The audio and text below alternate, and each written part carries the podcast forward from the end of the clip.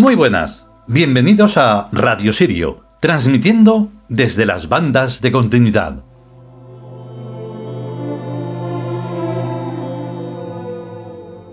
Y étenos aquí que llegamos con un nuevo capítulo, el 25.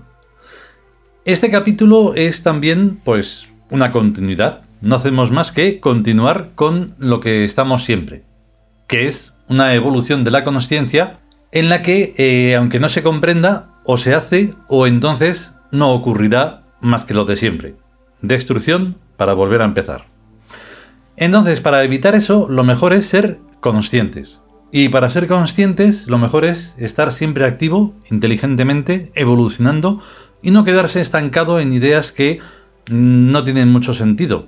Si se es observador, claro, pero para ser observador tenemos que empezar otra vez diciendo hay que ser inteligente, hay que ser conscientes y evolucionar. O sea que en realidad es un, es un círculo que no debe de ser vicioso, sino que es un círculo que se va enriqueciendo, es un círculo sano. ¿eh? No puede ser vicioso, porque entonces nos estamos equivocando. Y eso no está bien. Después de escuchar la cosa esta del nuevo capítulo y su primera parte, ya reflexionamos. Vamos con ello.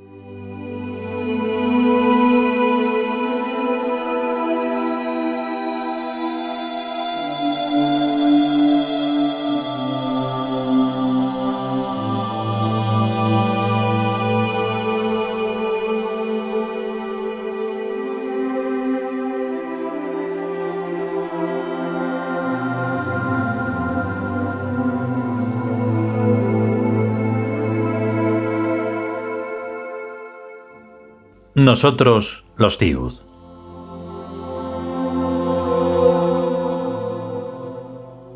Vigésimo quinto capítulo. La divinidad asequible. Primera parte.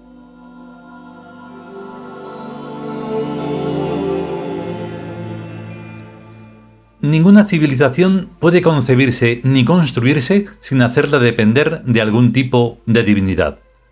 Sin embargo, desde la Revolución Francesa, los culturetas de la clase media vienen intentando sustituir a los dioses por la razón, o sea, por ellos mismos, encaramados en una especie de bestia plana llamada el pueblo, que cuando se le ve en directo tiene el aspecto de una gran alfombra con muchísimas patitas.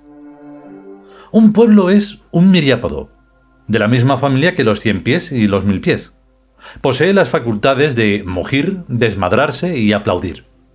De vez en cuando, dos o más miriápodos se enzarzan en una guerra con tal ferocidad como no se conoce entre las demás especies, salvo quizás entre las hormigas de los hormigueros, con las que los miriápodos guardan muchas semejanzas. El ideal de los teóricos es reunir a los miles y miles de miriápodos que existen desperdigados por la faz de la Tierra en una sola alfombra la miriapidad. Pero no parece fácil porque hay entre ellos profundos y rechazos raciales y culturales, quizás debido a que cada uno tiene una idiosincrasia distinta a la de los demás. Bajo una palabra tan larga se oculta una compleja fórmula de al menos tantas variantes como la del ADN.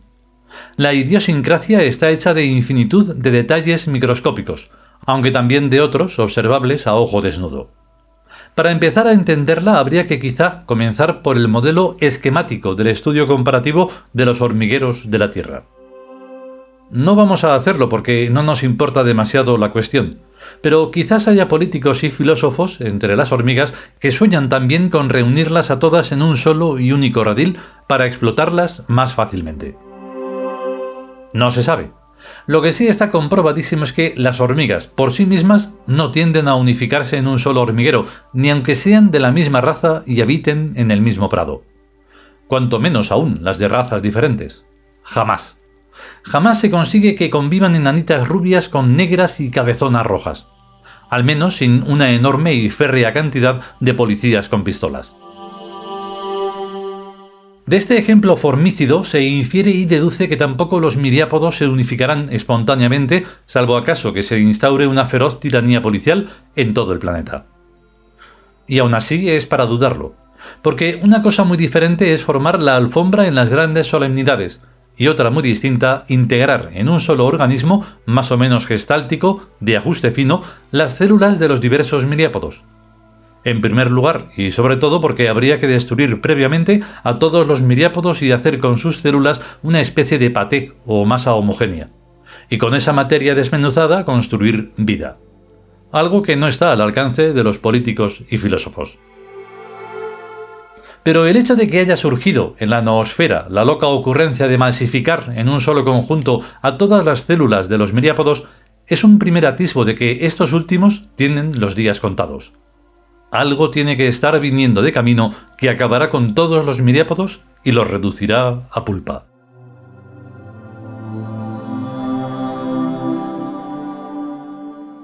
El futuro envía primero ideas, después hechos. O dicho de otro modo, una idea es la forma de percibir la presencia de un hecho que aún no ha llegado al presente. Reducir a toda la bipeidad a un único hojaldre de cinco estratos, alfas, betas, gammas, deltas y epsilones. No tiene que andar muy lejos. Los alfas serán los dioses, los betas los pensadores, los gammas los economistas, los deltas los capataces y epsilones los demás. Eso es imperio. La cosa en realidad no será ni siquiera una revolución, sino la sutileza de cambiar el derecho por nacimiento por el derecho por méritos adquiridos, que ya está en vigor los revolucionarios de la francesa creyeron estar trabajando para sí mismos y para su propia clase social cortando cabezas, sin darse cuenta de que estaban acabando con el derecho por nacimiento vigente no solo en la aristocracia, sino en todas las clases sociales. A partir de entonces, la sola fuerza misma de las cosas va imponiendo en todas partes el derecho por méritos adquiridos, fatal para la familia biológica, que es la clave de los miriápodos. En efecto, la tribu o familia biológica extensa no ha hecho más que perder posiciones y reducirse rápidamente a apenas un señor, una señora y unos señoritos. Un paso más y los miriápodos no llegan ni al nivel de los hormigueros, resultando graciosamente que la miriapidad que se pretende construir por arriba se está desbaratando por abajo, aplastada por el derecho por méritos adquiridos, que es entre todos los derechos el más justo y bueno que pensar se pueda, si bien el más destructivo. Por el derecho por méritos adquiridos en números rojos se puede perder hasta el trono de un reino. Cuánto más fácil será perder el patrimonio familiar. Lo que nos permite al viejo descubrimiento de que la evolución de la conciencia está masacrando a los tontos. Para proteger a los tontos precisamente es para lo que se inventó el derecho por nacimiento. Torpe y oscuramente, los revolucionarios de la francesa sospecharon que estaban cometiendo un error extremadamente grave y de imprevisibles consecuencias. Y para atenuarlo o compensarlo, hicieran la tan desaforada como ridícula declaración de derechos del ciudadano, que no se cumple en ninguna parte, por la sencilla razón de que esa declaración pertenece al dominio del derecho por nacimiento, que es el que ellos se cargaron a guillotinazos. No hay que censurarlos, pues sirvieron al imperio más eficazmente que si lo hubieran hecho queriendo. Y véase aquí cómo los dioses escriben derechamente con los renglones torcidos de la historia. Entonces, y antes, y ahora. La explicación es muy simple. Lo mismo que las hormigas, casi todos los bípedos son muy cortos de vista. No ven más allá de sus circunstancias inmediatas. Para ninguno es válido decirle, no haga usted esto, porque dentro de mil años resultará en tal otra cosa. Casi todos los bípedos están completamente convencidos de que cuando se mueran, o se acabarán del todo o serán llevados fuera de la Tierra.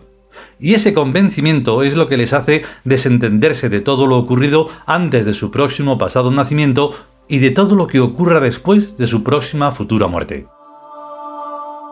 O sea que siempre se están comportando como si no fueran a vivir más que una sola vez en la Tierra. Y eso es lo mismo que si cada mañana se despertaran completamente amnésicos y estuvieran titubeando todos los días, haciendo hoy una cosa, mañana otra y pasado mañana otra totalmente contraria.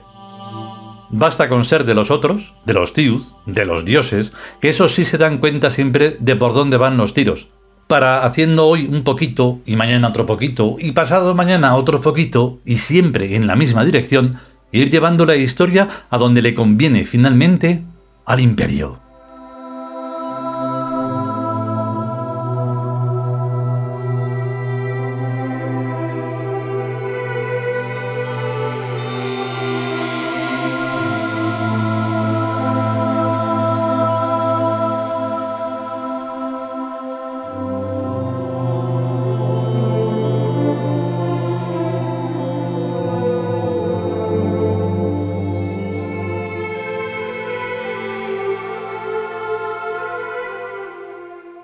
Y hasta aquí la primera parte del vigésimo quinto capítulo, La divinidad asequible, del libro Nosotros los Tius.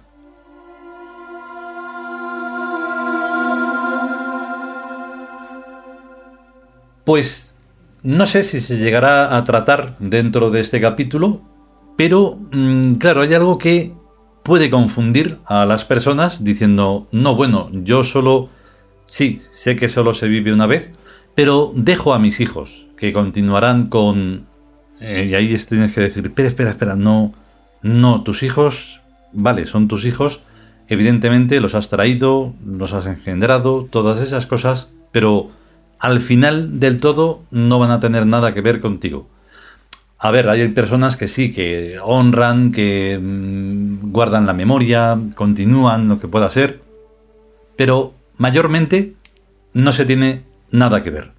Puede ser doloroso, puede ser hasta ofensivo, eso ya no me meto, cada uno se ofende con lo que, con lo que quiera, pero no, no es la forma en la que nosotros estamos planteando esto de continuidad en un alma y un espíritu que son inmortales y que necesitan un soporte que es el cuerpo para seguir viviendo. Todo esto para los pro todo eso de la familia biológica y todo eso, pues suena a chino, es muy friki y es muy raro, pero es el planteamiento que estamos haciendo aquí. Pero parece que se nos pasa un poco por encima que puedan pensar que con la excusa esa de los hijos, pues se pueda continuar. Y por lo tanto, claro que sigue la vida.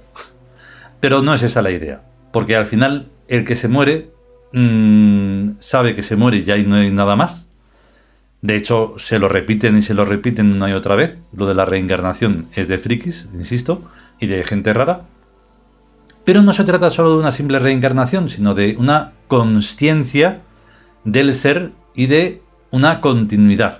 Porque la reencarnación, como lo hacemos de manera inconsciente, como cuando descansamos y volvemos otra vez y tal y cual en cada día, no, esto es aún más complejo. ¿Vale? Pero no hay que buscarse excusas que son un poquito mediocres. si podemos, y sobre todo si queremos, volveremos con la segunda parte de este nuevo capítulo. Mientras tanto, a ser y a estar muy conscientes y a cuidarse. Hasta luego.